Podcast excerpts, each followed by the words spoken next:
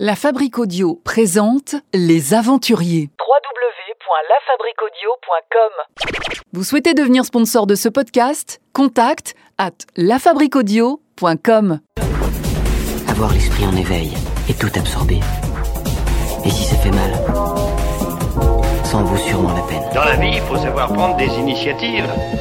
Oui, merci d'être avec nous, les aventuriers de Camargue. Un aventurier euh, qui est parti avec toute sa famille faire le tour du monde. C'est Benjamin avec euh, lequel nous sommes aujourd'hui. Bonjour.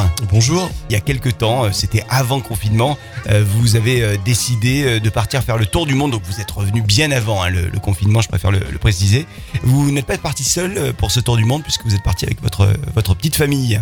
Avec ma, ma femme et mon gamin, Le tour du monde qui a, qui a duré combien de temps au final qui a duré 8 mois et demi pour Que- moi et 6 mois et demi pour eux. Que je comprenne bien, qu'est-ce, que, qu'est-ce qui vous a poussé à, à quitter ce que vous aviez pour vous lancer dans ce tour du monde? Donc voilà, j'étais éducateur spécialisé avec des enfants en difficulté, donc une certaine lassitude dans mon travail, une fatigue et j'avais ce grand projet en tête et je voulais vraiment, euh, marre de parler, je voulais vraiment passer à l'action. Donc ça y est, j'ai monté le projet, euh, on s'est tous les deux mis en dispo et c'est parti euh, pour le grand saut. Passer à l'action, c'était le fait d'aller rencontrer des nouvelles populations, d'aller rencontrer des, des nouveaux endroits que vous ne connaissiez pas?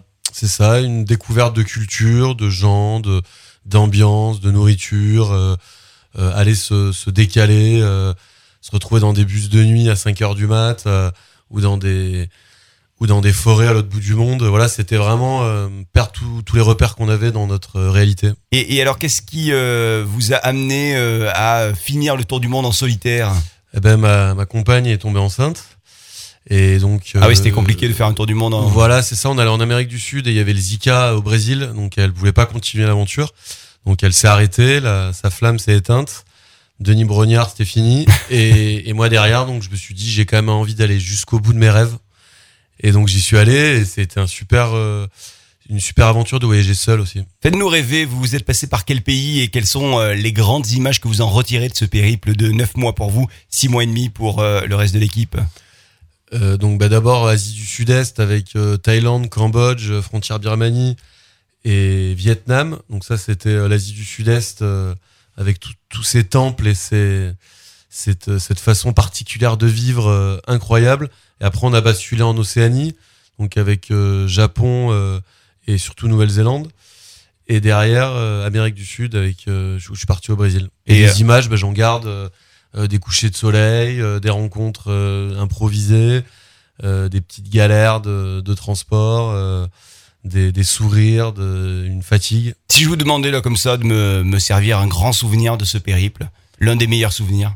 Je sais que c'est compliqué hein, d'avoir le meilleur souvenir, mais premier truc auquel vous pensez quand vous revoyez ce voyage C'est un, j'ai été invité à un anniversaire euh, de mariage au Cambodge où je me suis retrouvé avec une cinquantaine de Cambodgiens qui faisaient la fête à 14h un dimanche après-midi.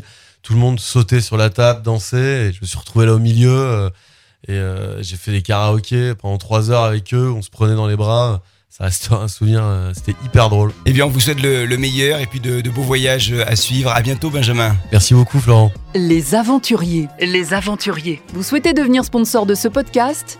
Contact à lafabriquaudio.com.